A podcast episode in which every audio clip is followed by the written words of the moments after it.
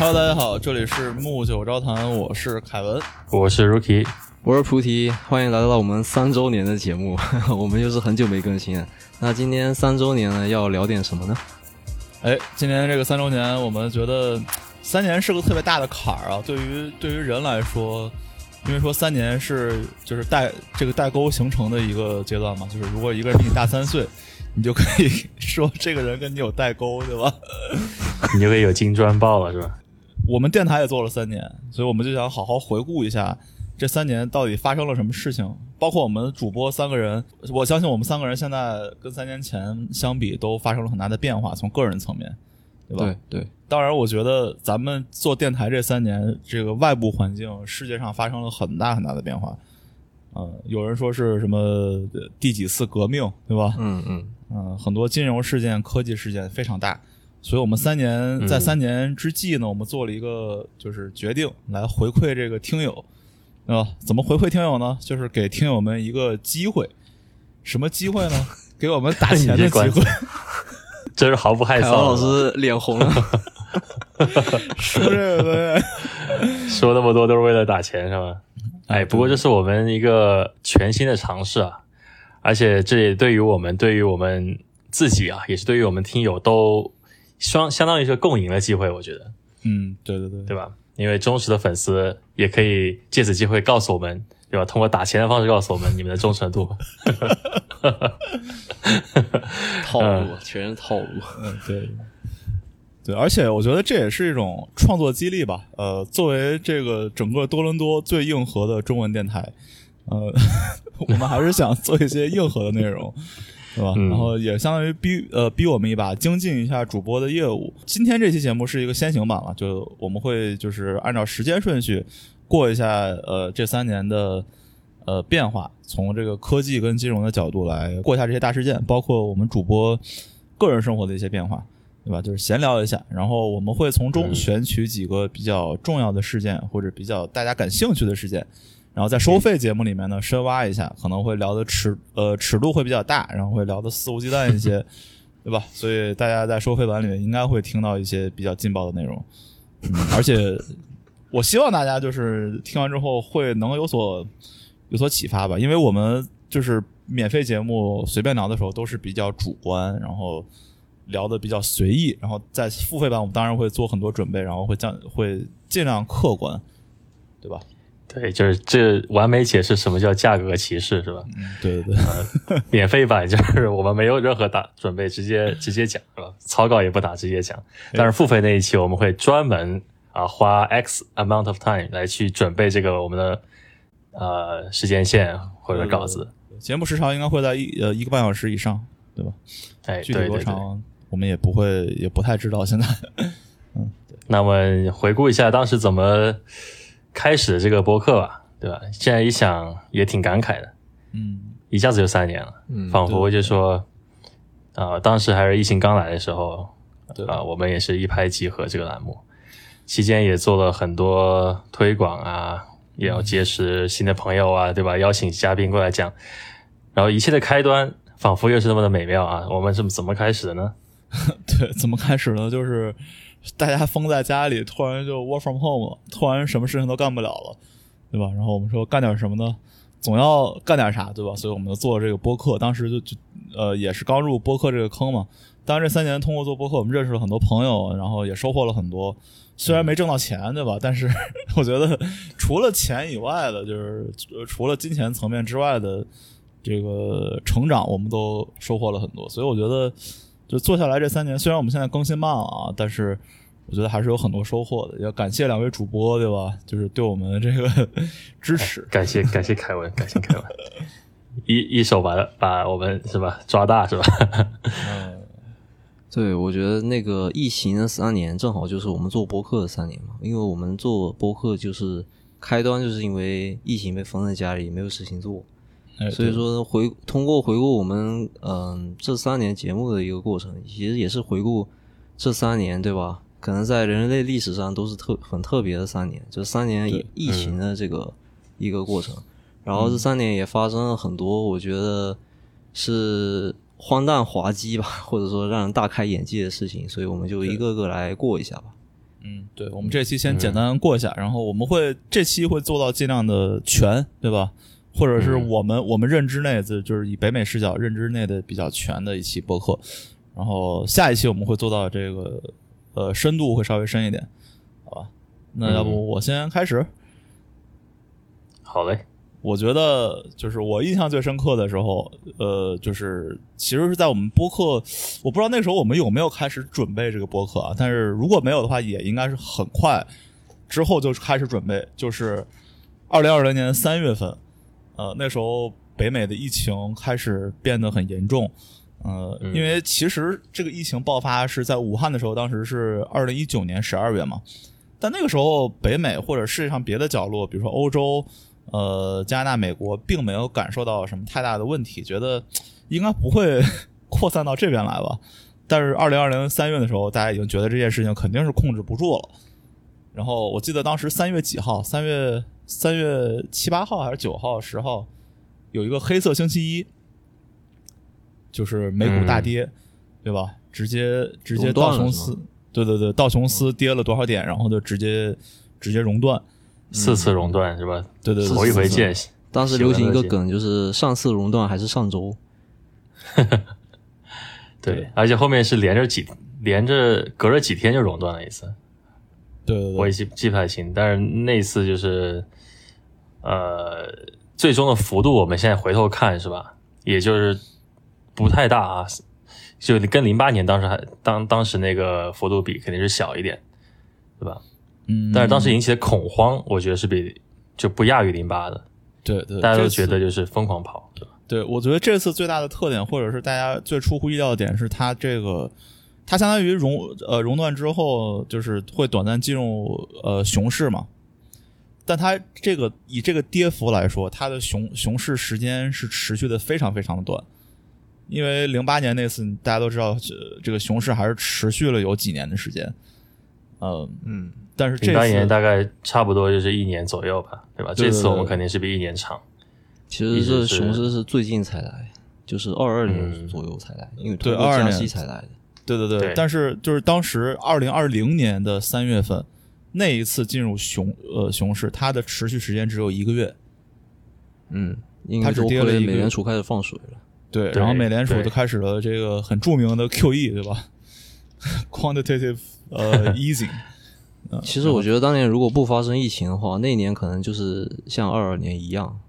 然后因为疫情呢放水，又把这个事情给推迟。因为当时一九年的时候，呃，我们都在说这个周期已经快到了，就快要进入 recession。当时有一个比较教科书或者说比较死板的一个 indicator 吧，就是当时那个 U curve invert。嗯，对，嗯，本来那个对，本来那个 U curve，U curve 就是一条。呃，横坐标是嗯你的到期的时间，纵坐标是你的利率嘛？那那个长期的利率肯定是比短期的更高，就普普通普通场场景下，长期肯定更高嘛。因为长期的债券，我要买一个长期的债券，那肯定它比短期的债券理论上这个呃这个暴雷，第一暴的可能性就更大嘛。对对对对对，我肯定想更早把这个钱拿回我自己手上，所以说。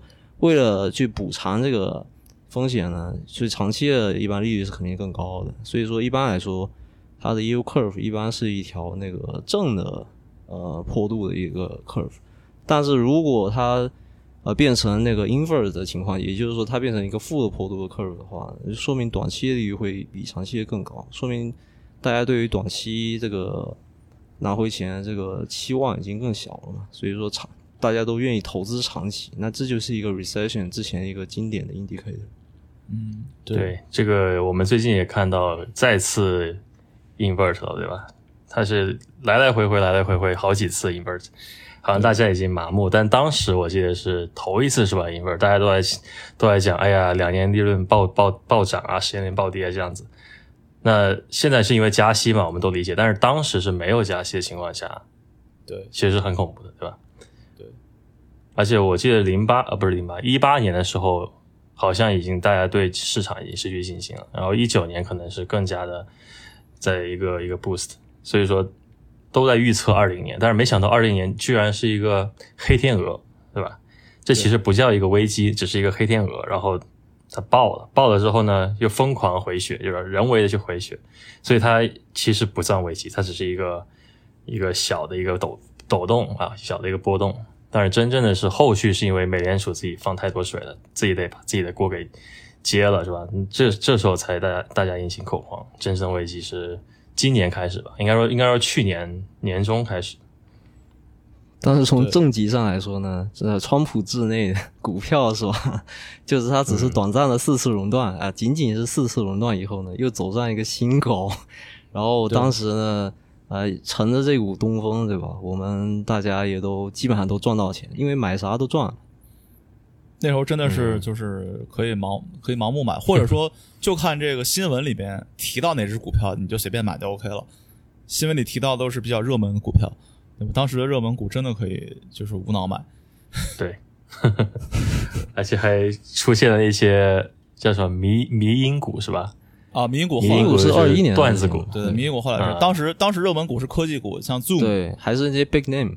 对，嗯呃，对，big name，然后包括就是当时是，就是可以理解，就是我们正常逻辑是非常可以理解，比如说 Zoom，对吧？我们不能去办公室了，怎么办？是线上办公，线上办公我怎么开会？用 Zoom 开会，OK，Zoom 股票涨，这个逻辑非常简单，非常容易理解。呃，后面的迷因股那就是另外一个 story，对吧？我们后面后面可以讲。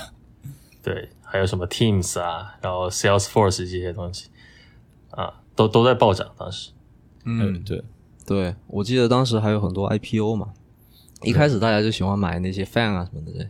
后面呃，这这个就感觉像是，可能怎么说，跟买菜差不多，我感觉。就一一阵一段时间流行一个 sector 的股票，到后面呢，大家又开始关注一些 IPO，比如说什么 Wish，嗯，就那种垃圾股票是吧？对对对，Wish、啊哦，Airbnb，对。Palantir，我记得当时。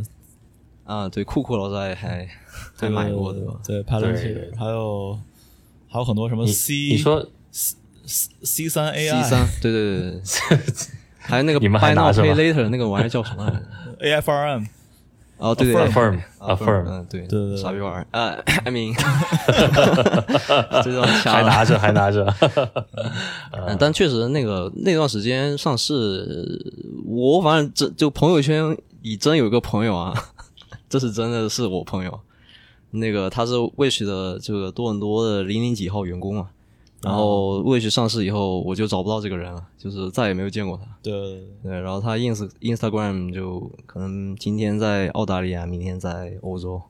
哎对，嗯那个时候如果能 cash out 是一件很幸福的事情，对吧？嗯嗯，对，谁能想到呢？对，但是还有一个特别大的名字我们忘记说，就是特斯拉。那个时候我觉得特斯拉可能算是市值比较大的里边涨得最凶的一个。对对对，你像 Wish 什么，其实它市值盘子很小，虽然它只它该涨涨涨得凶，IPO 那些小股它其实盘子很小，对吧？跟特斯拉相比，嗯但是特斯拉的话，它的它的市值是一个非常大，而且这一波涨，就这一波涨幅直接让它进入了 SP 五百。嗯，我觉得这也是一个这也是一个挺挺神奇的一件事儿吧。对，那些小的 IPO 是他们他们是让员工赚到钱，因为他们员工那个、他们是很低的价格期权买的嘛。对对对，但是 IPO 呃没 sorry 啊，这个特斯拉是让普普普普罗大众这个 韭菜们赚到了钱，买买了特斯拉的普罗大众反反正我赚到了是吧？啊，对对对对对，对，我赚完以后又亏回去，又吐回去。哎，特斯拉直接后来后续就是变成首对吧？CEO 变成首富了啊，嗯对直接一波成为首富，非常励志是吧？当然，当然大家就是真的是没有什么质疑的声音，就只是无脑买入，对吧？对甚至比你你说当时汽车对吧，新能源反而比这些啊、呃显卡对吧，硬件这些公司，比如说 AMD 啊、英伟达这些涨得还凶。其实我当时理解说，如果是供求关系的紧张的话，那应该供应链出现在这个，因为大家是在家办公对吧？这都是后续，那肯定会更用这些电脑啊，对吧？自己装电脑或者怎么样的。嗯那电车其实大家也不出门，对吧？为什么会吵呢？所以我当时还不太不太理解说为什么有有这个这利利好在那里，巨大的利好。但我后来发现，我觉得其实回头看的话，呃，其实跟我们有一期节目特别的有关系，嗯，就是我们聊新能源那一期。对对，我觉得这个是新能源变革中特别重要一环。然后我觉得咱们国家是下了一步很大的棋，对吧？就是特斯拉在在那个二零年的时候，其实在国内风评是特别好的，就就全世界吧都是一个呃被人追求啊，甚至是一个有点洛阳纸贵那种盲目追求感觉。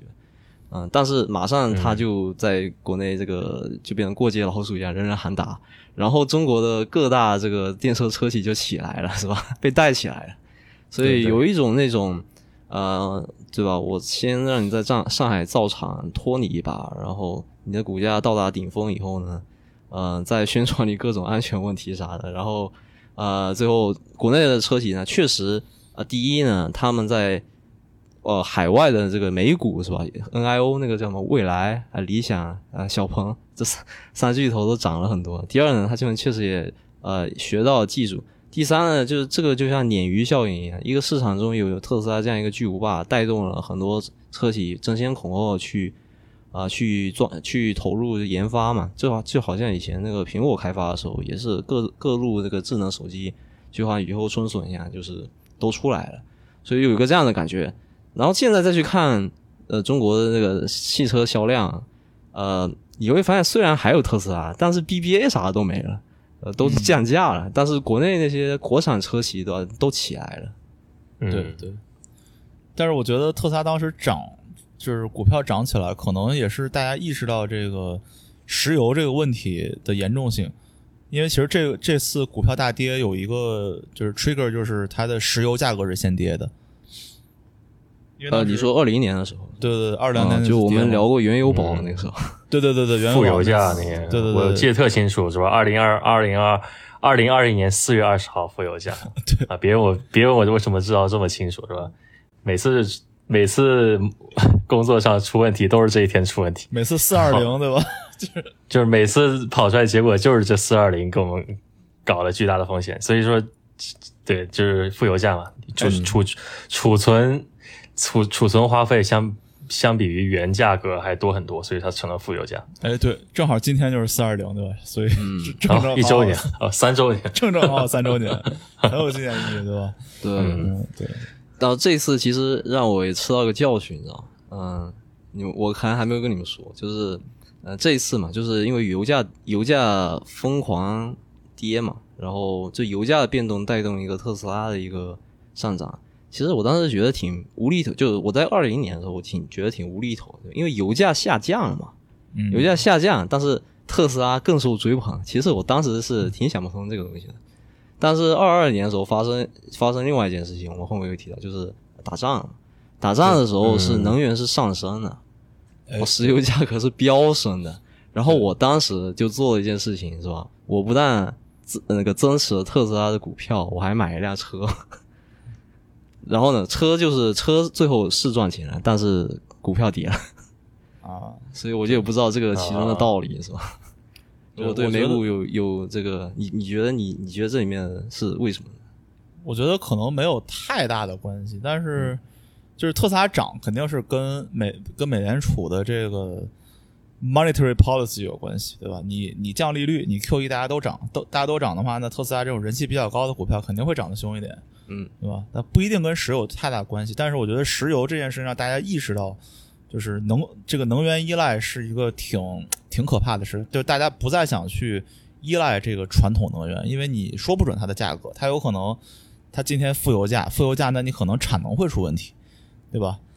那你那你明天对吧？你这个油价又飙升，那我可能这个负呃可负担性又会出问题，所以大家觉得这东西有点靠不住。所以大家就是现在就会追求这个电车，因为电车一个它续航电池技术在进步，然后它续航在增加，再一个电费其实是在降的，对吧？因为我们有核电站，所以 电其实是一个还算比较清洁且比较便宜的一个能源，所以我觉得这是为啥现在大家在追捧电车。嗯。嗯，是，还有一个原因，我觉得就是大趋势，是吧？现在投资主题都是说环保、能源这方面，你，嗯，对，所以大家对这个，特别是特斯拉这种龙头，是吧？唯一的龙头，那肯定是信心十足的。所以说，就相当于买一个买一个期货吧，嗯，就等于说，我就我肯定看涨才买的。对，哎，但没想到现在去跌了，是吧？连续特斯拉降价，然后不知道当时买的车主啊，没有抛的车主什么什么感受？不过最近降是因为。可能市场竞争不好，对吧？经济格局也不行，所以说公司要盈利的话，呢还是得就是得 cut cost，或者说得增加销量，对吧？就两边都得抓。对，而且它降价有一个原因是它的 profit margin 跟其他电车比是直接直接碾压的。现在就是传统能源这个呃传统车企做电车基本上就是赔本赚吆喝，我又就是花钱花大钱做 R N D，然后呃建工厂做做流水线，就花了很多很多钱，做出来的车又不敢卖的太贵，其实他是在赔钱去做这个买卖，而特斯拉它是在赚的。我记得它 profit 呃它 profit margin 应该是有百分之二十多之前，这是一个很夸张的数数字，所以它是有空间去降的。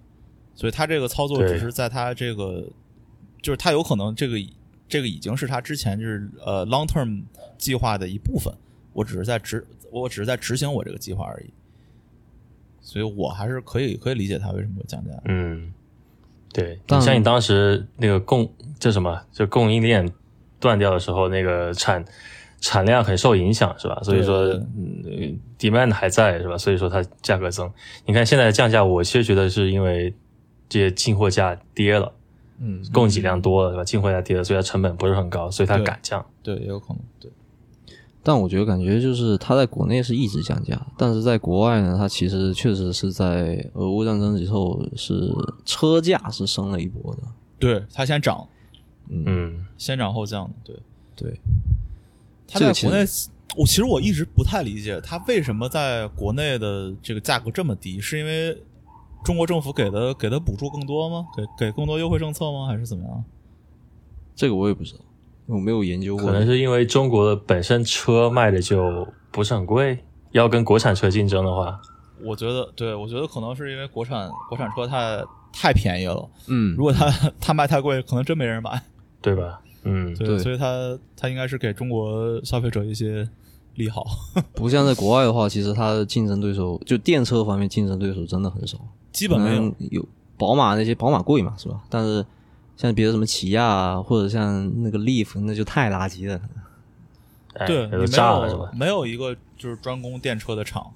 当然现在也有什么那个呃叫什么 Lu Lucid 是吗？还是什么？哦，Lucid，对对。但这种就就是体量太太小，就是根本没有没有威胁。对，嗯，所以那个只是在复制特斯拉的老路，就是在一个 shopping mall 里面开一家门店，而且而且它卖的比特斯拉还要贵，所以啊，对呀，因为它成本下不来嘛。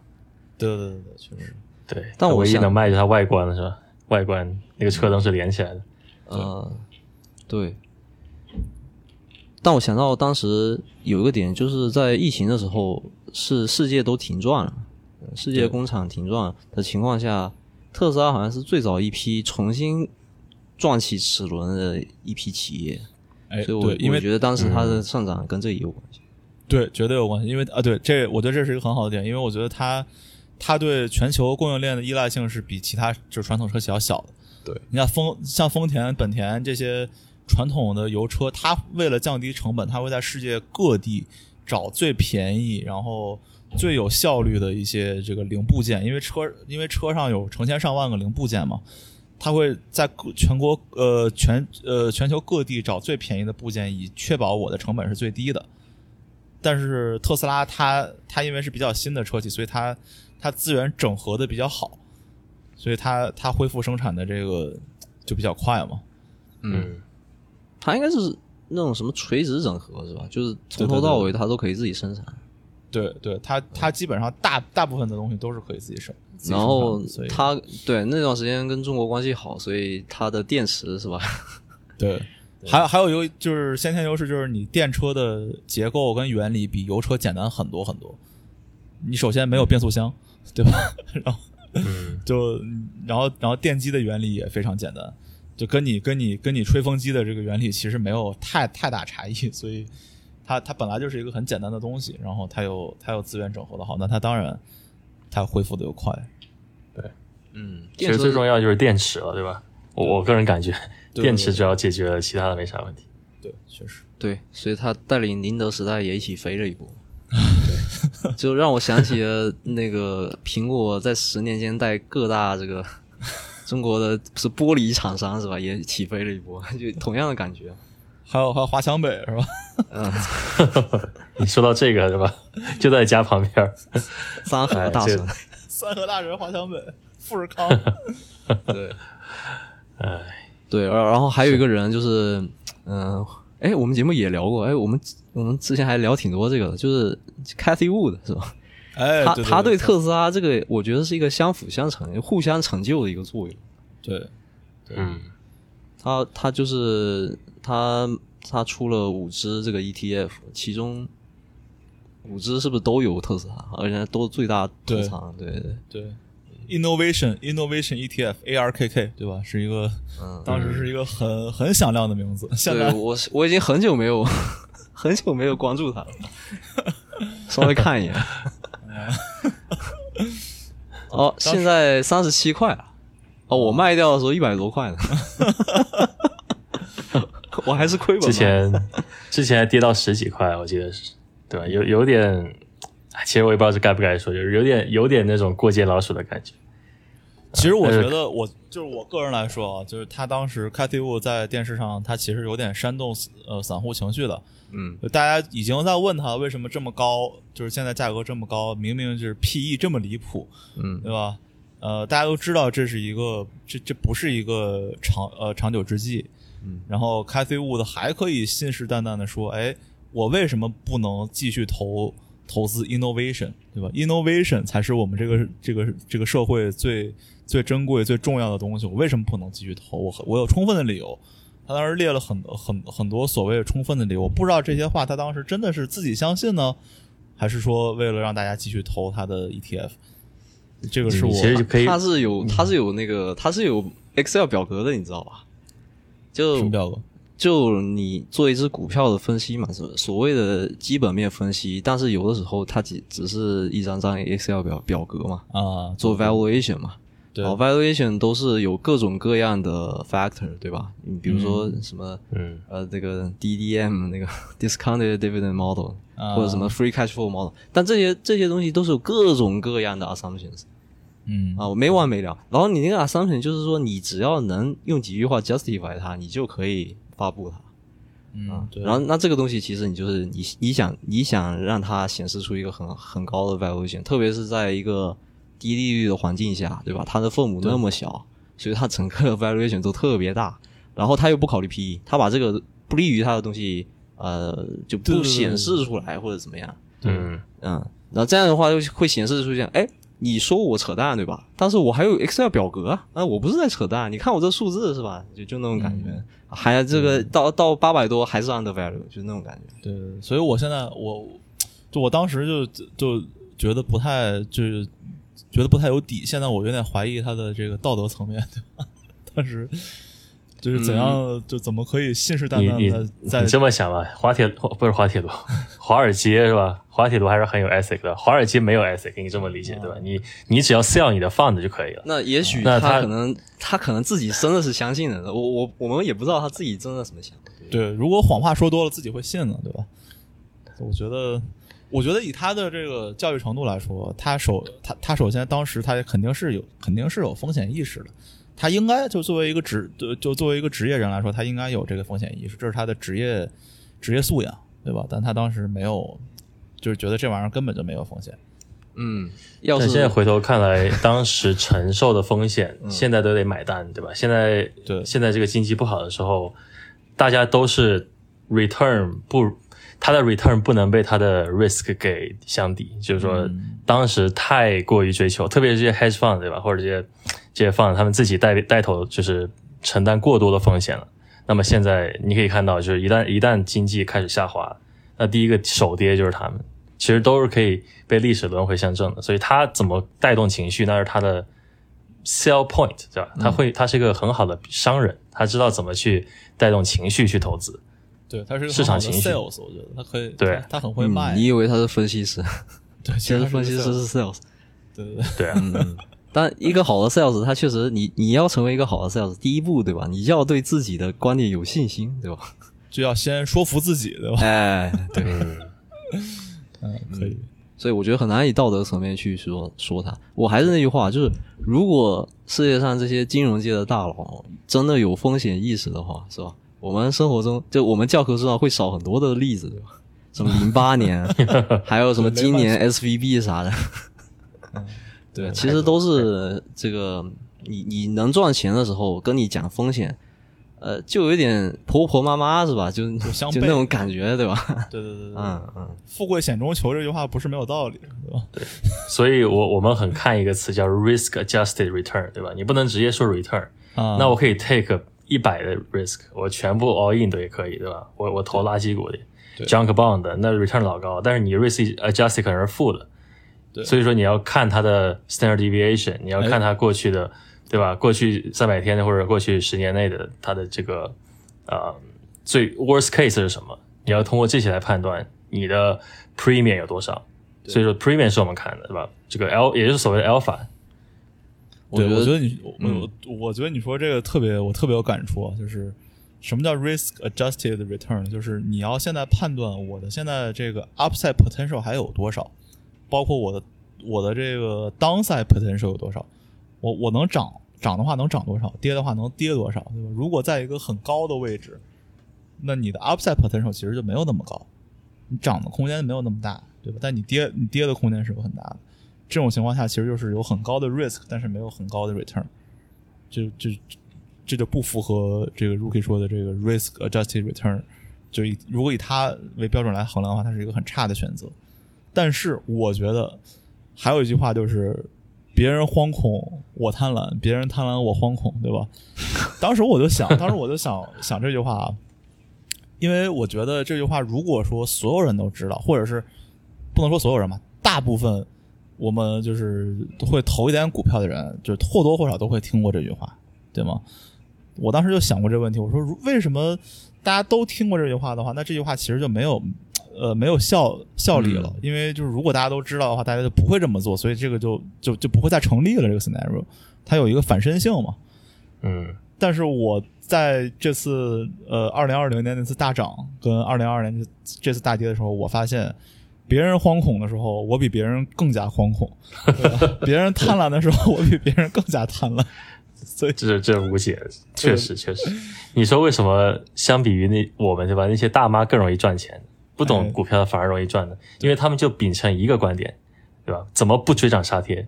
哎越涨越越涨越卖，越跌越买。哎，对，哎，这个很简单听着，但是我做不到。我发现对事实证明我是做不到的。对我也做不到。但是大妈们做得到，是吧？对，啊，这也有点侮辱大妈们，对吧？但他们确实赚钱那那些那一方这，不是侮辱，我很羡慕这是赞美好。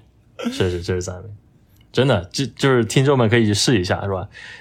嗯越追越不是越高越卖，越跌越买，对，但是这个其实是唯一，这个是其实是很容易赚钱的一个方法。对对，但是你也要你也要看，就是呃，大概有个基本面嘛。如果这个公司账面效益它很好的话，然后只是最近最近名声不好，或者是大家被被被被杀跌了，那你可以买点，或者对吧？然后对，那肯定是要看基本盘啊，看这个技术分析什么，对吧？之后再有你自己的 screen 的 screen 之后的这个股票列表，对那怎么决定买哪个呢？对吧？那就看这个。对，但是这次我我真的意识到了这个什么别人别人贪婪我惶恐，别人惶恐我贪这句话，对吧？还是还是很有用的，因为大部分人是做不到这一点的，包括我。嗯，对，因为我觉得风险管理还有这这个止盈呃止损都是非常反人性的一件事情。哎，对对对，嗯嗯我觉得很像德州，就玩德州的时候那种感觉，就是你你会上头，比如说你明知道这手可大概率要输，但是你已经下了五个黑的，是吧？你就跟着一起 all in，就那种感觉。sunk cost，、对吧？沉没成本，这也是嗯，止损真的太难了，我觉得。对对对是所以对说完 说完这个，说完这一波，后面还有一个东西很厉害，对吧？就是比特币，虚拟货币。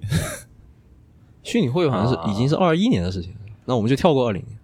二零年差不多了吧？后面二零年还有啥事儿？嗯，二零年其实我们在之前的年终回顾中也跟酷酷老师一起过过，所以大家可以、也可以去听一下。对对对，二零年我们是当时概括比较比较这个呃详细嘛，那我们就从对二一年开始。二一年开始，我觉得虚拟货币就是一个虚拟货币就是一个标志，它是一个什么标志呢？就是一个疯狂的时代的开启。我觉得就是从股票转到虚拟货币了。对对对，大家已经觉得股票这东西嗯，涨得已经不太不太带劲了哎，或者但是对，但是 但看那句话，我仔细想想，我我撤回好吧，因为这个股股票是传统经济、传统金融的东西，但虚拟货币是新呃新金融。就我我知道这个这个区块链的从业者肯定要骂我了，听完我那句话，对他们完全是不一样的概念。嗯嗯，对对对，但是，对我觉得就是呃，从从虚拟货币开始疯涨，我记得就是二零二零年跟二零二一年交呃就是交界处，就这个元旦左右它开始开始疯涨的，然后这个时候就是大家都突然开始开始注册这个币安的账户，注册 Coinbase 的账户，对吧？然后把股票卖掉，转转战比特币，然后包括后面这个呃马斯克做的这个狗狗币 Dogecoin，然后会出现各种各样的 coin，然后各种各样的这个新的圈钱方法。嗯，反正比特币我是没有买，当时嗯，股票这波我还是买了点，但是比特币我是真的没有没有。我当时就苦于怎么转转到那个链上，这个技术问题我一直没有搞明白，所以说我就没有买，没有上链儿，没上链啊理，性对吧？从头到尾都没理中上课。嗯对，这这那波热度我没有蹭到，但当时其实我是想玩一个东西叫 Step N 嘛，就是那个啊步数比对 Run to Run to Earn，就当时有各嗯。种什什么 to earn 嘛，就你做一件事情可以让你获得这个代币，然后通过一个什么双币制系统，对吧？你可以赚到呃这个以以太币，是吧？然后你嗯。以太币肯定你可以换真钱这样。哎，对，嗯，有一说一，Binance 现在好像都没了是吧？那个 CEO 已经，Binance 还有。CEO 好像也换了是吧？CZ 嘛，CEO 你 CZ 也对，我前两天看新闻，但 Binance 现在现在还在招人啊，这昨天还给我发了一个嗯。发了一个 cold 呃 cold mail 让我让我去面试吧，去啊，我说我说算了算了算了，不用。你面着套一套那个他们的内部情况，对吧？嗯，对，然后还有就元宇宙了嘛，元宇宙，元宇宙，我觉得最大的一个标志性事件就是 Facebook。Facebook 本身是一个特别好的名字，也是一个特别深入人心的一个品牌。但是 Facebook 把它十几年的一个 brand 就这么 rebrand 成 Meta 了，是吧？显示出它进军元宇宙的、呃决心。那代价呢，就是呃一点点股股价上的亏损，对吧？对对对对，但是在元宇宙之前，还有一个就是这个 WSB 事件，就散户 散户大战这个机构。嗯嗯，对对，我哦，那个是民营股过一期，对对？对，对对，这个我们之前也聊过一期，这是一个、嗯。这个扎空啊，嗯，然后我觉得这个 这也挺有意思，这也是就是基本基本上到了这个疯狂的巅峰，可以说，股票的巅峰，对对。对股票的巅峰可能就是二零二一年的、呃七八月份这样，对。嗯，可能更早，好像是一二三。六月啊二三对对，六月已经不行了，已经我记得最疯狂的时候是一二月，对吧？当时 GME 跟那个 AMC 两个，嗯好像是一天涨四十个点，完了一周涨一百个点这样子。嗯，然后呢就开始暴跌，暴跌之后大家就会说它还是 to the moon，对吧？越跌越买，dollar cost average，但结果到现在 average 到到二十块，虽然它有它有 split 啊，它有 stop split 一一比四这样，但是还是怎么说呢？就是没有前景，每次跌幅都比它临时那么临时涨幅要要多，所以还是不断下跌、不断阴跌的。对，嗯，所以说建议大家不要玩这种啊，强烈不建议啊。为什么呢？因为我还在套在里面啊，有一个还在套在里面。对，确实，嗯，这个我觉得就就是要看，比如说你生活中，嗯、嗯，如果你是林俊杰，对吧？你花一点点钱在元宇宙里买个房子，就亏了就亏了，无所谓，就好像十万，十万，就好像你掉了一百块钱，你会为此纠结嘛，对吧？嗯，林俊杰那个房子好像从十万美元跌到了几几几就可以千美元，忽略不计，对。这赔了九万九。所以林俊杰新专辑有首歌叫《怨与愁》嘛，就是 跟跟元宇宙 我不知道有什么关系。真的吗？真的真的，最近刚出，丑是因为这个事儿吗？我不知道是不是，有可能，其实有可能，其实有可能，有可能林俊杰玩了个谐音梗，对。可以可以。嗯嗯嗯，然后元宇宙其实我觉得这个概念出来的时候很快，然后很火，很多播客节目都在做元宇宙，我们也做了一期元宇宙的节目，对吧？嗯，但我们也不但是因为它太明白，其实 对对对，但是他，哎，你说不太明白，其实没有人真的完全明白，因为这东西它不存在，只是一个美好设想，对吧？大家设想的点都不一样，嗯，它能不能实现？可以实现，但是很难，对吧？需要很多的这个 infrastructure 的支持。这些 infrastructure 如果现在都建好的话，我觉得它可以马上实现。但问题就是它没有这个 infrastructure，我们需要时间去建。嗯，所以这个东西这个热度很快就过了，原因就是这个 Meta 做完之后，它股呃它的股票在跌。嗯然后它的投资人非常的 piss off，对吧？非常不满意，嗯说我这投这么多钱，你这没有 ROI 啊？对你这你这投这么多钱还让我投，这玩啥呢？对吧？你跟我说这元宇宙我也不懂，让我投我就投了，你这不给我挣钱，对吧？其实就是其实就是这么个原理。然后嗯是，你看现在那个 GPT 它为什么横空出世？我觉得是它没有获得足够的关注度，是吧？大家真的在设计产品本身，但我觉得 Metaverse 有点元宇宙有点反过来了，就对是它可能对重点在卖它这个东西，卖它核心价值。但是你真的说扒开表面，它内心的对吧？真实的 framework 就像你讲的，它是什么呢？没有人知道，对吧？可能也是很很简单的几行 code，它或者说怎么样的就是元宇宙它它的它的内核是是 everything，就是如果所有的或者几乎我们身边所有东西都可以被 AI 化，或者是被被 automated，那元宇宙是可以 O 是可以 work 的，就是所有东西都联网，嗯所有东西都 IoT，所有东西都都 AI。那那 OK，那那元宇宙我觉得它是可以可以直接 work 的，因为我我我只需要一个控制器，然后我就可以控制身边所有东西，那是 OK 的。但现在问题就是我们现在没有到这一步，他他直接就给了一个就是最终幻想，就是一个 final product。对，这是跨度太大了，而且我我觉得现在给我们的感觉就相当于一个你创一个 avatar，然后在一个空间里面去玩过家家，差不多。你像前段时间不是出什么 Elon 跟那个、跟那个 Zuckerberg 对吧？元宇宙之间的对话，其实我觉得顶多到这儿了啊。你说再接下来一步是什么呢？跟我们未未来最终幻想的那一步差多远呢？没有人知道。对对，所以所以我觉得就是元宇宙它这个最大的问题是，是它还是在，其实我觉得扎克伯格他在卖卖他这个 con concept，嗯他觉得哎，我能不能把这个 idea 就直接变现？就我先不做东西，我先把这个 idea 变一波，现在说。但是在这个时间点，已经大家都不太不太买，呃，就就已经不太买账了。其实我觉得，嗯，但我有个问题，嗯，就是 Facebook 这个东西，在它 rebrand 成 Meta 之前，就是你觉得它已经混不下去了吗？没有啊，它可以混下去，它广告收益很好啊。对啊，就是它是，我觉得它就是首首首先它是一个这个 social media，就是它是一个社交媒体公司，但它、但它主要收入来源是广告，对吧？对，Instagram 上的广告，对，而且 Facebook 上也有，而且 Facebook 还有那个什么 Marketplace，你可以啊卖东西。对对对对对。就我觉得它各个产品都是处于上升期哦，还有一个就是 Facebook 会卖卖你的个人信息啊。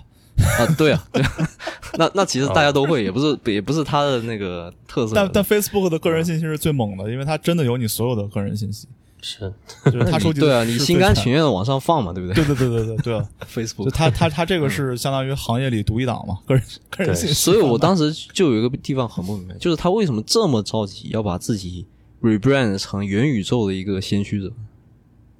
可能就是我觉得有可能真的就是有钱烧的，对，他可能不是在于赚钱，或者说因为呃去去发扬 S，因为我觉得 Facebook 可能已经到头了，是不是？对对对对对，Facebook 当一个当广告收入大于你真实收入，是吗？Facebook 是 Web 二点零的先驱者，以及呃最成功的这一波之一吧。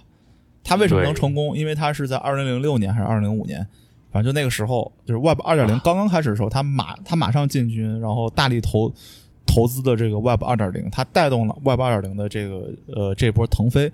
因为有了 Facebook，、嗯才有了什么人人网，才有乱七八糟，就是各种社交媒体都是从 Facebook 这儿开呃开始火的。不敢说第一个，但是它是从它这儿开始火的。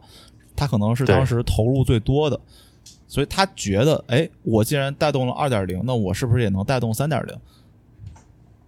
所以我觉得他他可能是想就是复复制他之前成功的这个模这个模板。我觉得那些高管们跟我们一样，都是很 formal 的，都是很慌张。对对，别人惶恐，我惶恐。对，对，确实，因为因为因为这件事情，如果你不做，他可能害怕别人会做嘛，就他必须要做。加上那个时候美就就美联储又给你发钱，就是大家给你钱，给你资源，你为你你为什么不用呢？对吧？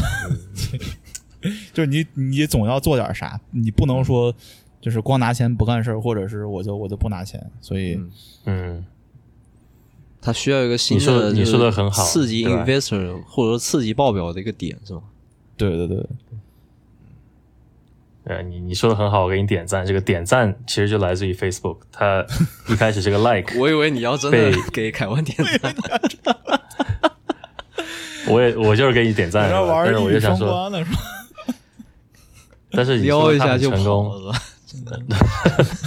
没有没有没有，说认真的对吧？就是他就是他这个 like 确实来自于 Facebook，对现在被所有的 app 去借鉴，对吧？那他可能被他二点零的成功给给予他足足够的信心去怎么说呢？去进军三点零，我可能可能是觉得这个事情，不然他不会那么早的去成为行业领头羊，对吧？他可能是想着说，我就想成为先驱者，对但我就是我觉得他投入到元宇宙是没有任何问题，但他整个把自己名字都换掉，就就是抛弃了自己这个做做了十几年的一个商业帝国去 rebrand。我是、嗯。我是觉得有点操之过急，特别当然我们马后炮嘛，但是我们马后炮有件事情其实可以佐证这一点，就马斯克花了呃多少钱，四百亿还是多少亿？买了推特，想造做成一个美国腾讯对吧？嗯。挑战这个这个社交媒体的地位，凉了。对，所以说，社交媒体这东西，我觉得就是一家独大，你根本不，你可以一步步来，慢慢的去进入元宇宙，而没没有必要一下子就把自己这整个 Facebook 名字都换了，我就觉得特别夸张这件事情。对，确实。嗯就包括特斯拉，它也是，我一开始也没有做很多，我一开始只做了一个 roster，呃我只我只服务一个特别小的一个客户群体，然后我慢慢的做研发，慢慢的 roll out，对吧？它也是没有说一开始我就咔叽直接进军这个呃挑战所有的用户，对吧？他也没有直接这样，嗯所以他这个确实是很急，而且我而而且很 ironic 的一点就是，你都三点零了，对吧？你玩的其实还是二点零那一套，上来先干嘛？先先做一个头像 就是 如果说我从二 D 头像变成三 D 头像，Web 三点零，嗯，对，所以我就是你你要是这就是你的 innovation 的话，那我觉得对吧，那失败也是很很正常的。嗯，对，捏完人就加好友，就一样的套路。还是那套收集还是给你你的数据的，你收集你的脸部数据是吧？对对对对对，还是这一套。然后卖给，对对对，因为本本身那个 Web 三点零就就或者说比特币的，它本身最初的一个初心是要完全去中心化，就没有人可以主导，就没有 authority，、对吧？当然也没有也没有 regulation，就是这种感觉。但是其实做到后面，大家发现嗯大大小小是吧？什么呃 Binance Binance 还有 Binance 之前那个呃暴雷那个 FTX，其实最后火的都是这些 centralized 的 exchange。对这个事情就跟他的初心嗯完全相悖。对，确实。嗯，对，所，以所以说，所以说我现在也不太看好，对吧？这个它怎么发展？嗯现好像现在热度也下去了，没有人在谈论这个事情。对那我觉得是相对于这反而是个好的发展机遇，对吧？你不要获得太多关注，你就潜心给我钻研，嗯然后再横空出世，我我比较能接受这种对对模式。其实，其实我觉得，呃，这相当于带就带动了一次革命嘛。大家都说这是这叫什么？呃，第第多少次的上上一次是工业革命嘛？那嗯呃，如果说这个呃这个 digitization 对吧？电子革命也算一次革命的话，那这次 AI 可能是是后面的这一次革命，这是第第四次革命，对吧？第四次工业革命。呃，我觉得，我觉得其实就是每一次革命都是在在乱局中产生的。上上一次工业革命是两次世界大战，对吧？Digitization 其实它它后面 gain traction 也是在金融危机之后才开始，就是广泛 roll out。那这次 AI 可能这个 pandemic 就是就是就是一个乱局之后我我嗯生出了这个 AI，、然后 Metaverse 可能只是一个小插曲或者是一个前奏，但是我觉得真正取得成功的是 Chat Chat GPT 嗯。和这些这些 AI model，就是所谓的 Web 三点零的内核叫什么 Semantic Web，就是可以与你交流的一个机器或者是网络，对吧？那这、嗯这个呃 GPT 的这个成功，我觉得其实是它它其实是可以是叫呃 Metaverse 的其中一个 infrastructure 的一个部分，是一个很很重要的一个组成部分。它有可能是一个真的会让我们就给我们带来思考，或者是就是觉得这个呃科技呃就是给我们科技革命呃指一个方向的一个东西。对，对，因为我我我自己的感觉啊，我最近有点最近有点阴谋论，我自己的感觉是，就你看我们 di 这个 digitization 就是科技革命，这就是大家都开始用电脑啊，大家都上呃都上线，所有东西都都存在网上，然后后面又开始做了这个云，对吧？亚马逊有有 AWS，然后有 Azure，有 GCP，有云，这些东西其实大家就是在想把用户的东西都放在同一个位置，其实是一个中心化的一个操作。嗯就是我小时候，嗯我小时候也有过这样的幻想，不知道你们有没有？就是所有的人的，如果说呃，所有人的智商加在一起的话，再取一个平均值，那会不会比比一个平均的人更聪明呢？假如说我跟菩提加在一起再除以二，会不会比我们两个都聪明呢？对吧？虽然就菩提算是普通人里比较聪明的，我算是就是就是一般水平，你这个说法，谦虚了，谦虚。但是如果我们两个人的智商加起来除以二，能不能比我们两个稍微更聪明一点点，对吧？哪怕只有一点点，我觉得是很有可能的，对吧？但是如果把全球或者是呃很就是所有人的呃这些呃智力啊这些这些 input 都放在一起，然后再除以一个平均水平，那会不会能生产出来一个就是智力在我们之上的一个一个产物？我觉得也是有可能的。所以我觉得 centralization 它的意义就在于这儿，就是大家就是它收集了很多很多的数据，所谓的 big data 嘛。所以据说现在是有多少？什么一呃一万亿 terabytes 数数据哦？我听懂你的意思，就是你就 Chat GPT 它的训练集就是你说这么一个生出来是一个储储存是吗？哎，对我我就是，而而且我的阴谋论是觉得，为什么 blockchain 这些 decentralized 的 app，它这些 D app 它它起不来，是因为这些资本或者是不管是从国家层面也好，还是从企业层面也好，就没有人会真的去支持一个 decentralized 的东西，大家都喜欢 centralized，所以当这个 centralized 的东西它它变得很强大，然后它可以取代大部分人类的工作的时候，那这个世界上其实并不需要这么多人。你这话说的就是人类还是最终会走向团结，对吧？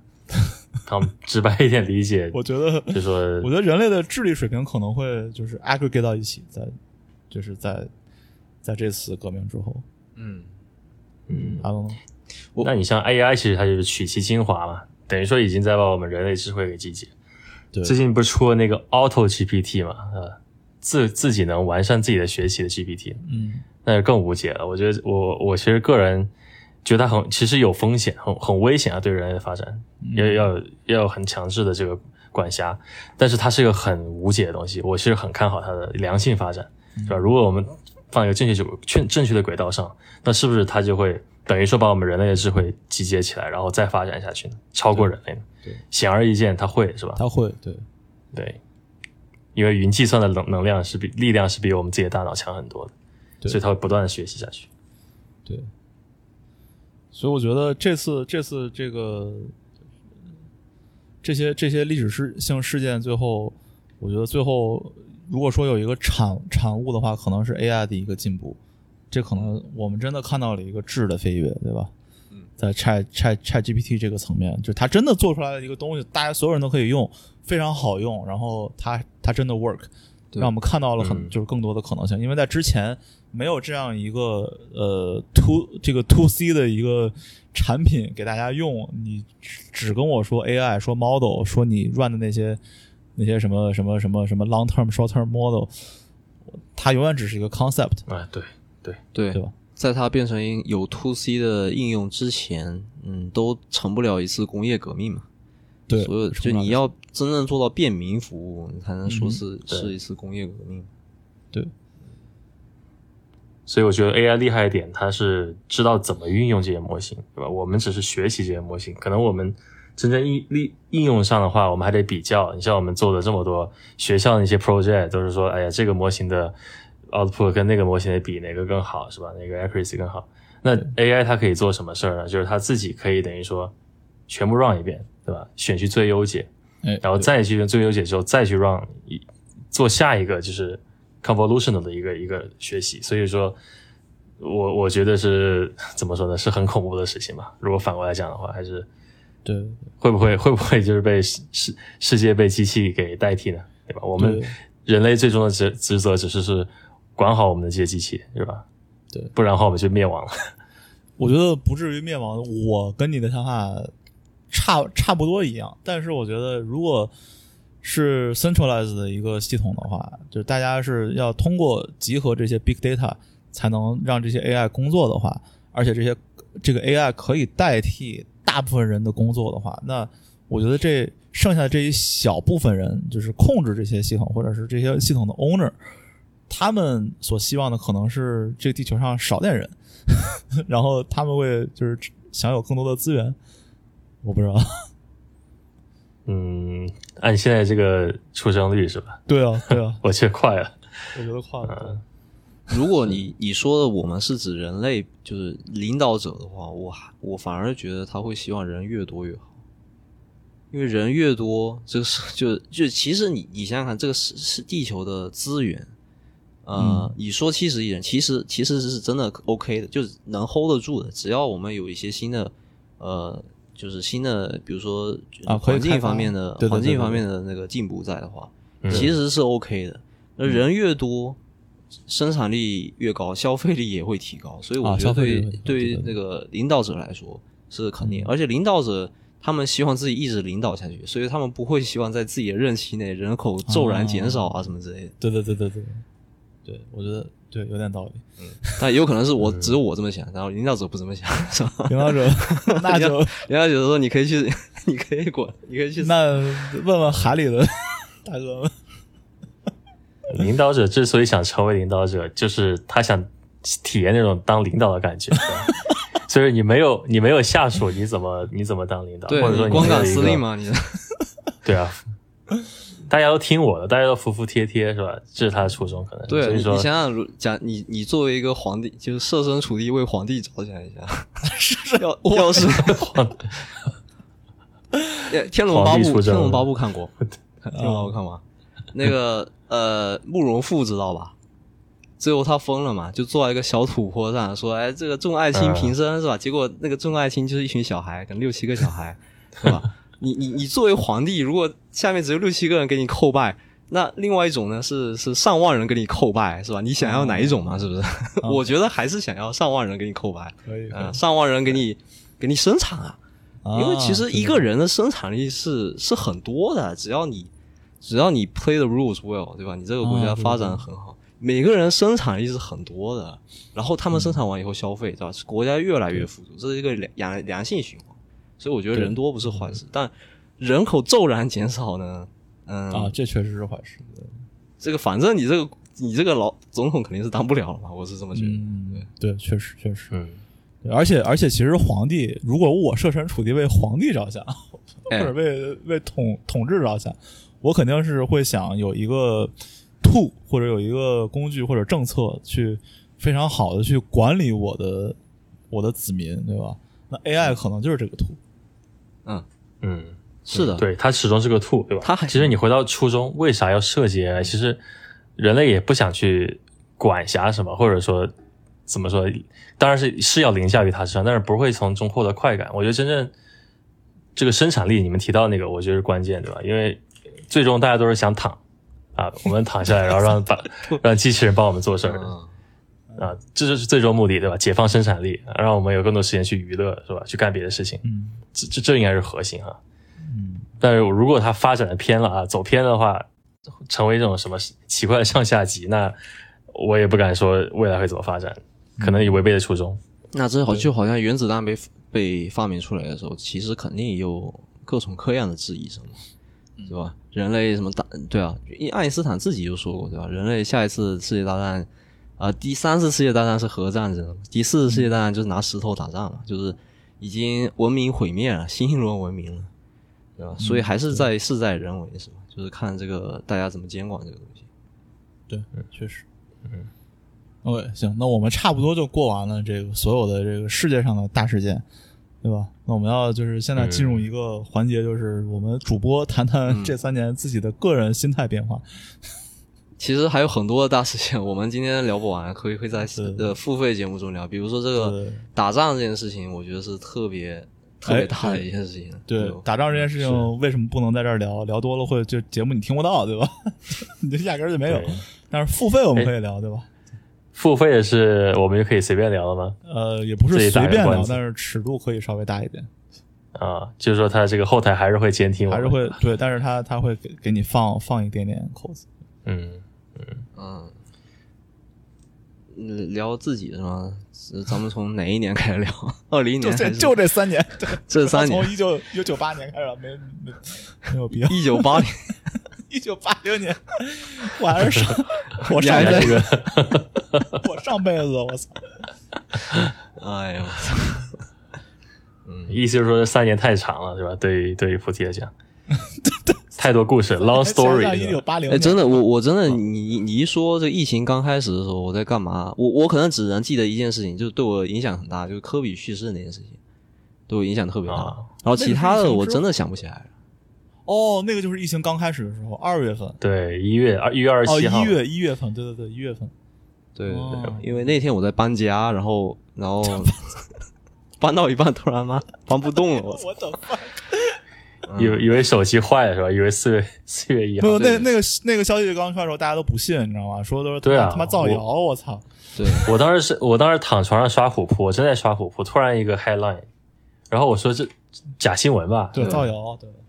对，然后后面打击大是因为大家都觉得他是假的，因为对因为科比就是才退呃三四年嘛，对然后他也一直活跃在大众视野中，因为他有，首先他是天使投资人，然后呢，他还写书，对吧？他还那个创立了那个曼曼巴那个篮球训练营。训练营，对对对，嗯，对，所以他还想，就是他趁自己热度还没有下降的时候，他还想再干点事儿，然后寻找自己第二春的时候，突然来这么一下，我靠，就觉得，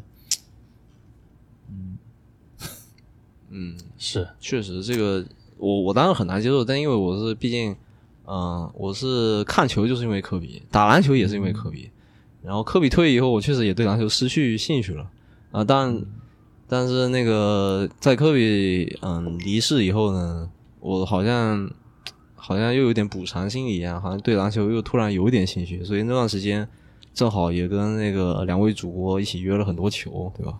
对对对对对，变强了，对啊，变得特别强。然后现在看球特别特别理理性看球，再也没有 再也不骂人了是吧？哇，我现在简直就是一个这个英文叫怎么 bandwagoner 是吧？就是台湾支支持谁呢？就是谁强支持谁是吧？啊，其实我们这样很好，我觉得我们这样特别适合买点体育彩票，这对，又没有个人情绪，然后我们又有足够的这个相当于什么呃这个篮球知识，对吧？对呃，我我觉得你们俩还是很懂球的，我确实比较瞎打。没有没有，我可能有的人他就是太喜欢一个人，以至于就说不会去顾及别的别的新生代，是吧？就是我可能每每个新生代每五年都能找到一个新的球星，哦，去看他的球。那我觉得确实你说的很对，我我就是那种科比，其实是这样，我其实看乔丹的集锦更多，嗯，就乔丹跟科比这两个，然后后面我迷过一阵子卡哇伊，就那个罗纳德嘛，因为我觉得跟、跟这两个人太像了这个打法，啊然后又在我们主场拿过冠军，对对对对对，确就实，但但自从他那个他他不是后面也伤了很久嘛，嗯，然后我好像就真的对篮球就越来越没兴趣，越来越没兴趣了。嗯，所以真正的，可能也是我觉得真正的球迷应该像 Rookie 一样，就是一直能在一直关注 NBA，然后一直关注新生代，然后在能在新生代中发现他们的闪光点。我记得 Rookie 真的一点一个准，比如说什么哈登还没有成为巨星之前，他就很喜欢哈登，对吧？就他真的是懂球，你知道吧？对，哈登还没有成为巨星的时候，Rookie 已经开始模仿哈登打法了。我说你这干啥呢？这啥玩意儿？结果后来发现成为主流，本来是死神降临，突然变成那个突然后直撤流大河步，突然后撤步。就是想地板流了呗，说白了就是老了，跳不起来了，只能打这种流，对吧？我当时其实对比哈登，我其实更看好那个谁，那个布克嘛。像布克，我是一五年开始看他，还是一四年就刚进去，然后我就觉得这小子必成大器，对吧？但是他当时确实没有什么人看他，完了现在不是前年不是跟着太阳进总决嘛？那后来就是那种感觉是什么呢？就是有种去想去发掘小众歌曲的感觉，是吧？哦直到大众被、哦被大众接受的感觉。布克确实是一个，我觉得应该是人气挺高的一个球星。对，因为布克自己说自己是最像科比的球员嘛，然后科比说最像他的是威斯布鲁克。威少，对对对。然后然后那个凯文凯文说，我打球最像威少是吧？所以我我像科比对吧？这无限循环是吧？逻辑闭环，菩提公式，我操！逻辑闭环，在你像之前我就已经像了。就公式是吧？呃，但是现在说白了，NBA 已经不好看了，有一说一，还是很复古，呃，不，还是很怀旧啊。很怀旧。对对对我觉得要现在就是再再等一波这个新生代再成长一下。哎嗯是我觉得有一件事情对这个对 NBA 的这个比赛影响特别大，就是嗯、呃博彩合法。哦，对，对对对对，确实，可以对明着吹吹黑哨了。因为你们都去过拉斯维加斯对吧？对对对就是赌球在国外是一个非常上得了台面的东西。其实其实在中国也有足彩什么这些，对，中对中国的体彩，但是中国的体彩就是它它对体育真正的影响是很就很小，哎，对，就是就买着玩儿，实实际上对，买的更多是球员自己嘛，是吧？对 对，这话能说吗？我我说的是 CBA，我说的是 CBA 新闻。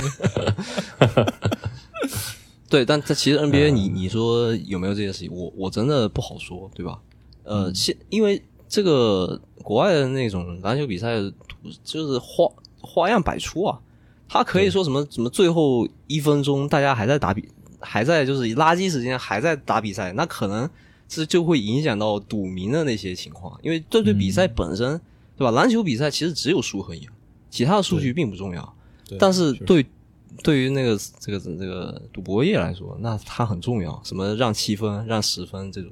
对对对，包括谁谁在第几节拿多少分，这都可以对对下注，对吧？甚甚至还有什么什么什么詹姆斯这场是进单数个三分还是双数个三分？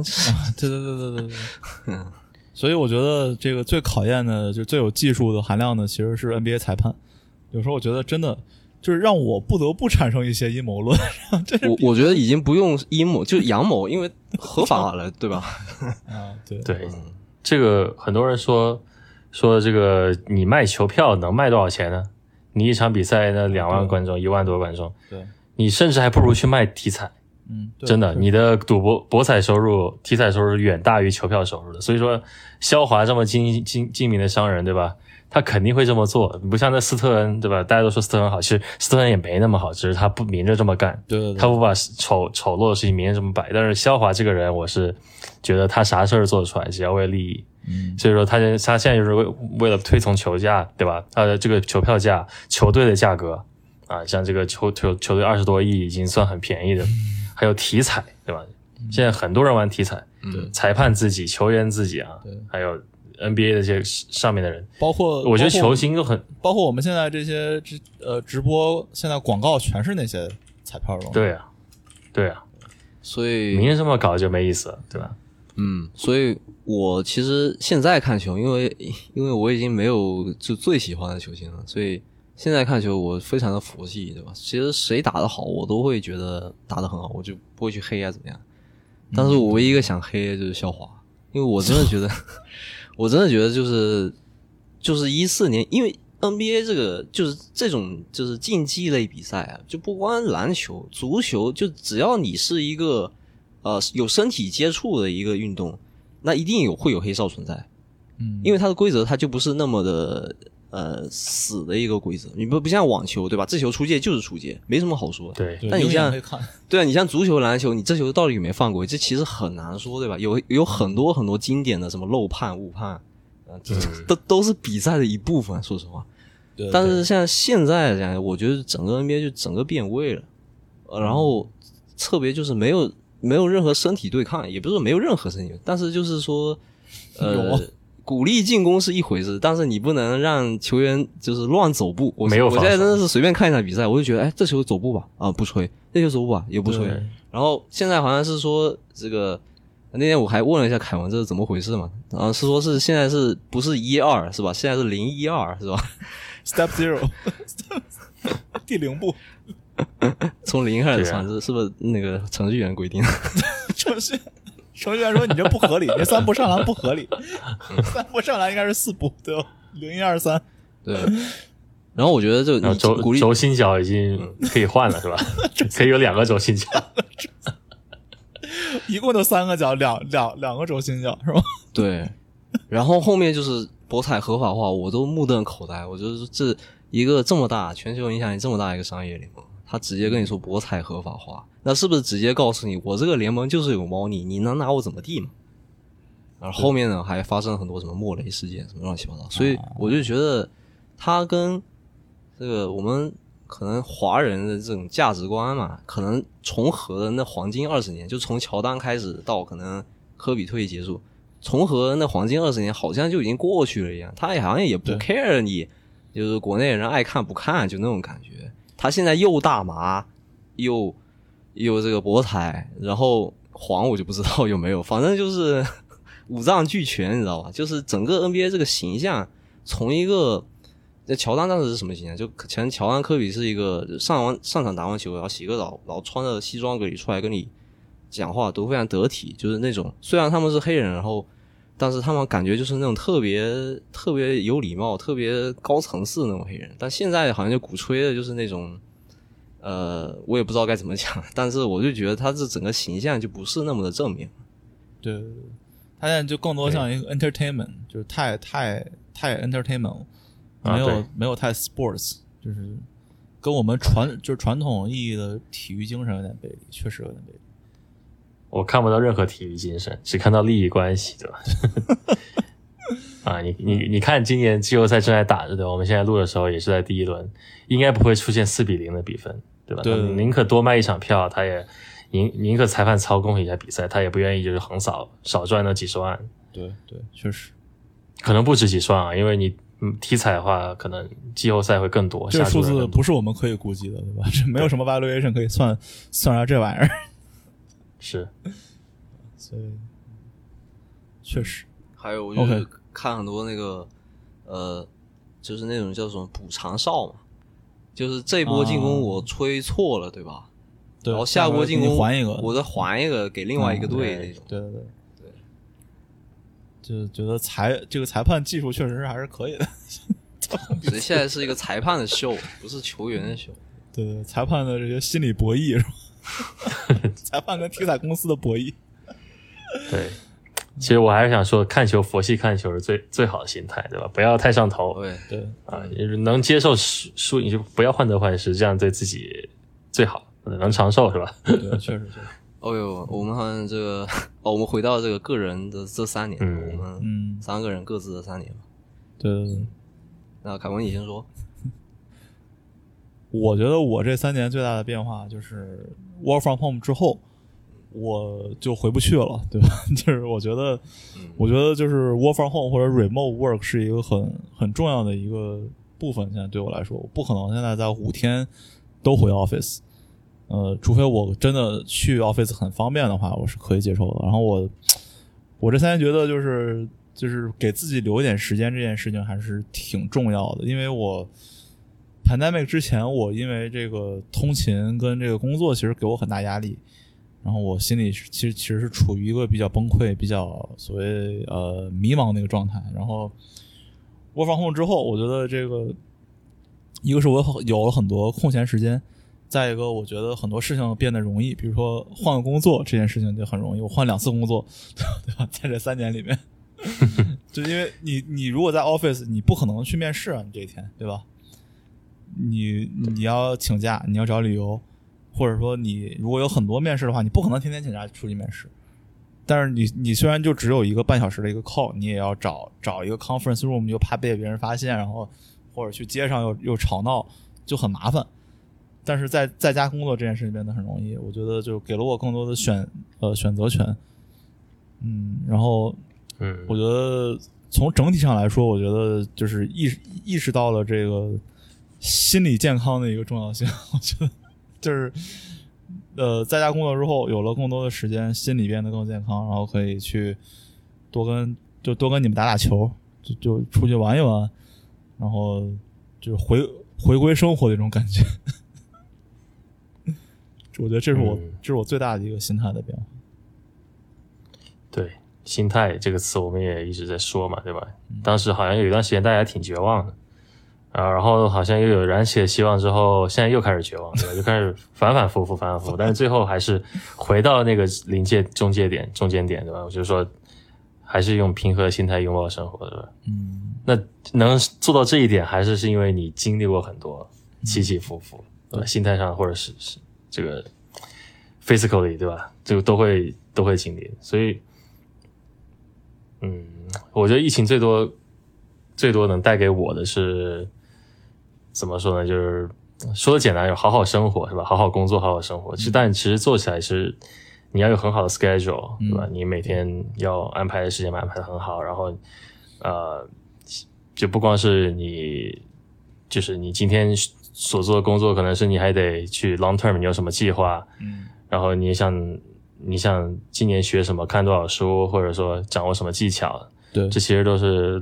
真正 break down 到每一天都是得花时间的，对吧？嗯不是说你能一口吃个胖子什么的，甚至就甚至于你出去旅游啊或者怎么样，也要提前就安排好，等于说让在家工作让我更能掌握自己所有的时间，能自己完完全全去安排每一件事情。那那不像你去公司，可能你的时间已经被安排了，对吧？你已经被老板安排了，基本上，所以这是我觉得很大的差别。对，那对，那其次就是说，因为当时刚开始录节目的时候，不像其他二位已经已经工作一段时间，我当时还是比较迷茫，对吧？因为我当时刚刚刚研究生毕业，然后也年轻啊刚赶上这，不是年轻很老，但是就赶不上这赶上这个这个叫什么招招聘的 freeze，所以当时还是找了挺久的，找了大概有半年多时间的。那这这个时间，我也尝试去调整自己心态，对吧？嗯因为呃，不想带给一些负面情绪给听众们啊，给给主播们，所以说当时还是比较迷茫，可能有录节目前面可能会做一些心理调整，或者说心理 struggle 都会有的。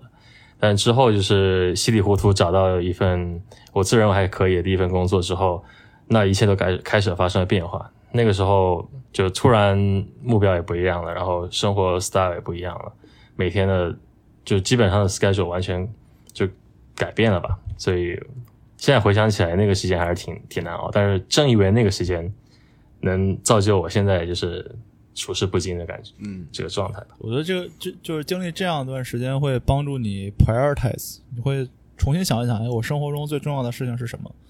是是这个工作吗？或者是跟别人比较吗？还是还是说一些.就是更更更细小，但是对你其实是影响更大的一些事情？比如说，你能不能有一个健康的一个作息？我觉得这件事情对我来说是是 top top 三的一个一个重要程度。对但我之前不会想，根就根本不会想这些事情。对，那现在我觉得这些事情对我来说是是最重要的事情之一了。嗯，是，嗯，而且其实最终是你 keep your own pace 吧，这句话我觉得非常对。对，确实，嗯嗯，我其实跟 Rookie 的挺有共鸣的，就是相对于这个 physical health，就是生理健康来说，更多是心理上的一种治愈。这三年，这三年我一直觉得就好像在我人生中，就是像一个时空裂缝一样，就是我好像跳过去了一样。虽然我说我年龄是长了，但我感觉就好像我去一个地方过了三年，然后回来还是原点的那种感觉。回来还是二十二十五岁，十八岁是吧？但是就这上哪是找？就就那个精神时光屋，你们知道吗？不知道啥东西。啊，就就龙珠嘛，那个一一个动漫里头，他他去里面修炼一年，然后出来只是一分钟啊，就那种感觉。现实现实生活中只有一分钟。对我小时候特别羡慕我，我特别对时间上的一些嗯不可能发生的一些概念特别有兴趣。然后我觉得这三年就给我的感觉就好像进了精神时光屋一样，然后出来还是原点。就你出来以后，我还是变成朝九晚五的上班，然后恢复了正常的生活啊。但是很多东西也变了，就是呃。我觉得在疫情之前，呃，我个人来说，嗯，一九年嘛，对于我来说是一个上半年是特别顺风顺水，就我想做什么都能做得到。然后我也，呃，比如说怎么说呢？比如说换城市，对吧？我从滑铁卢换到多伦多，然后换工作，换各种东西，嗯，就各种换，能换的就全换了一遍。车也换了，就 原来如此，原来如此。换了一些，还有换了一些更 更好玩的东西的。不能说东西对吧？啊，那那时候我是多少岁？我想想啊，二二嗯，说一九年是吗？一九年二七，对对对，不知道不知道不知道日期吗？二十六，二六二六二六。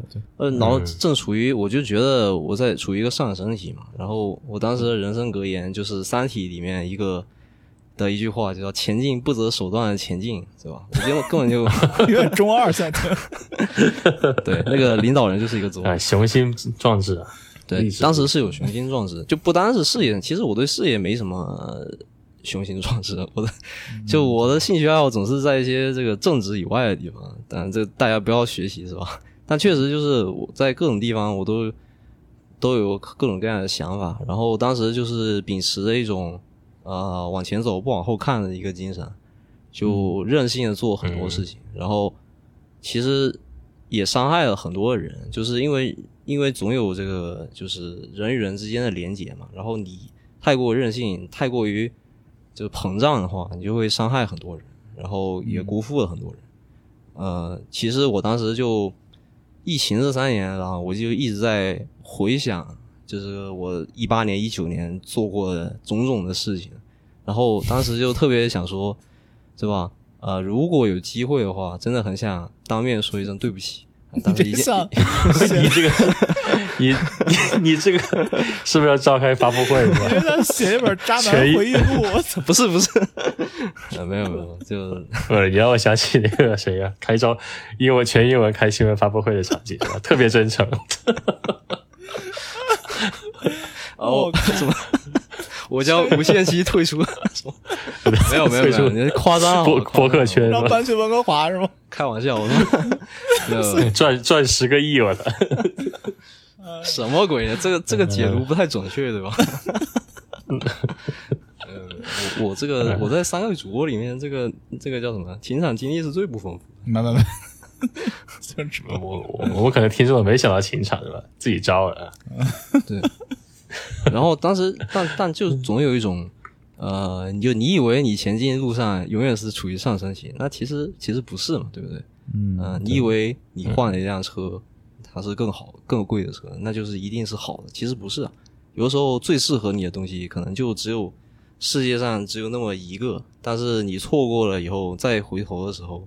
然后我就突然想起来，我小时候看一部嗯电影叫那个《大话西游》嘛，呃，就是就很俗套，非常俗套。星爷，这这其实是特别尬的一部电影。但我现在想想，为什么这么尬的一部电影啊，那么多人会有情感上的共鸣？那周星驰的表演肯定，他的表演风格肯定是一方面，但是他有那么多电影，为什么只有这一部这么有名？我觉得就是因为拍出了很多人的一些共鸣嘛，就是年轻的时候可能大家都。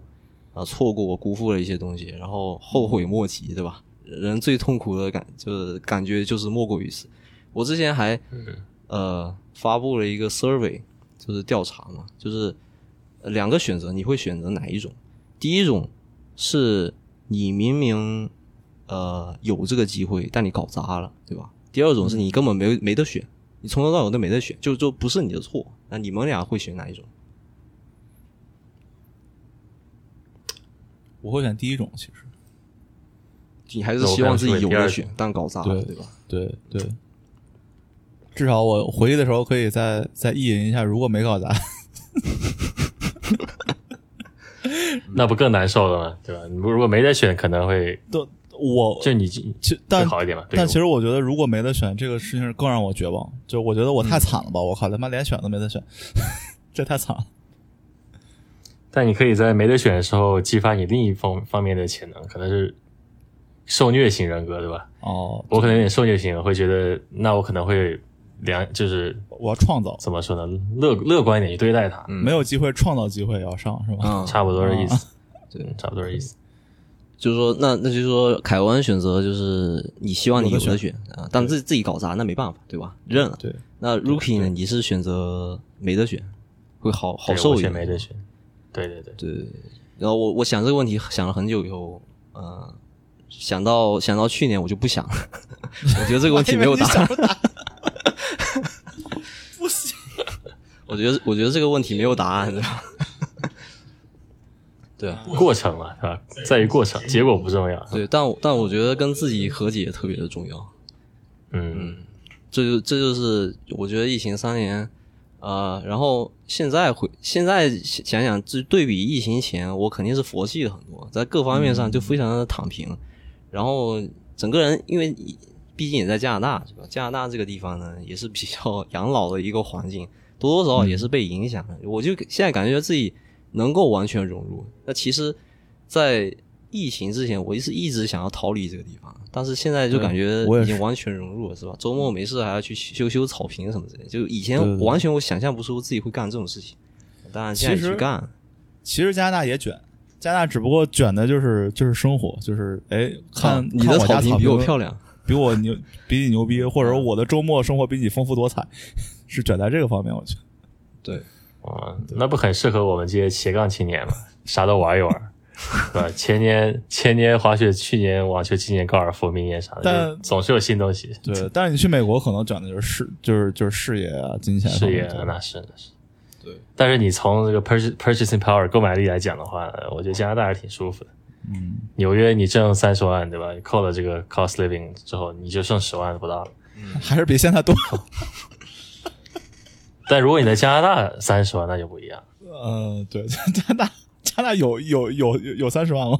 我这，三十万到手十五万，但是我觉得加拿大三十万的工作也也不太多吧。呃，有，但是坑位很少，对吧？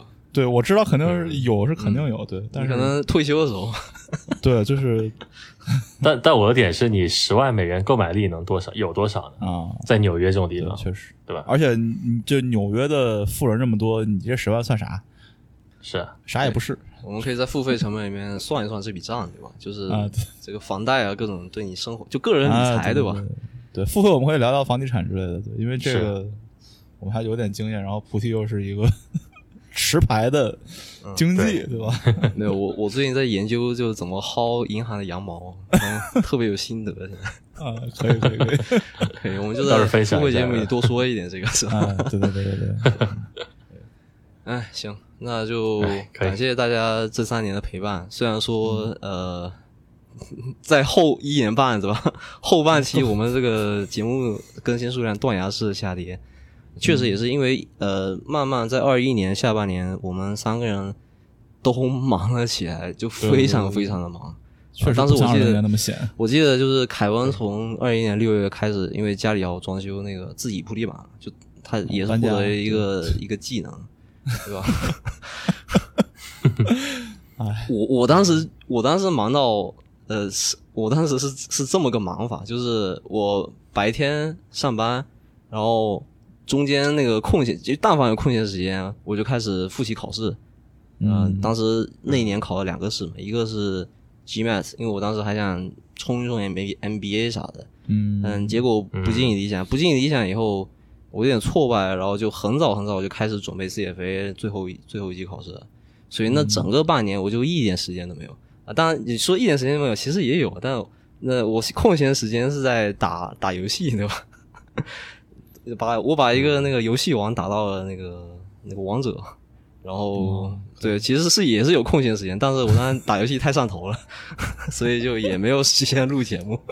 嗯，Rookie Rookie 当时应该也很忙。我也是，我也是，我当时是刚上班第一年吧，然后就很多事儿，完了就是太想太想表现了，是吧？所以就花很多时间加班什么的。后来看开了嘛，现在我是打死也不加班，是吧？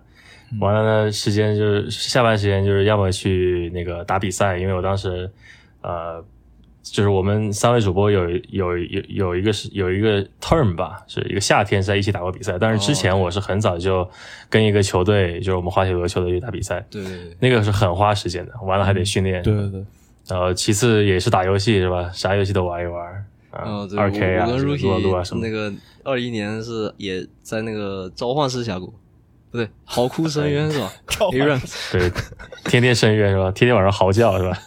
开有有一段时间就每天晚上就是 嗯九点啊见九点见就那种，然后打到一两点钟，对对对，然后隔天我还要上班加复习，哇，我就哎不想一想，感觉两年前自己这个精力是真的是特别旺盛，然后这两年好像就比较比较早睡而且早起是而且乐在其中啊，当时你不觉得累啊？觉得很有动力，每天。对对对是，是这样。还是为生活奔波了吧？怎么就是我们三位这两年对嗯，打工一为生活奔波就没有自己的时间了。对，反正反正之后还是希望就是大家有有时间这样聚在一起聊聊天，对吧？然后对如果有硬核内容的话，我们会做成是 付费节目 我不先先先出一期试试水好吧，啊，先试试，先试试，先试试。最后发现总共就卖出去三张，主播一人一张。可以可以，嗯，行行行，那行，那这期就先聊到这儿，呃，下期节目再见，拜拜。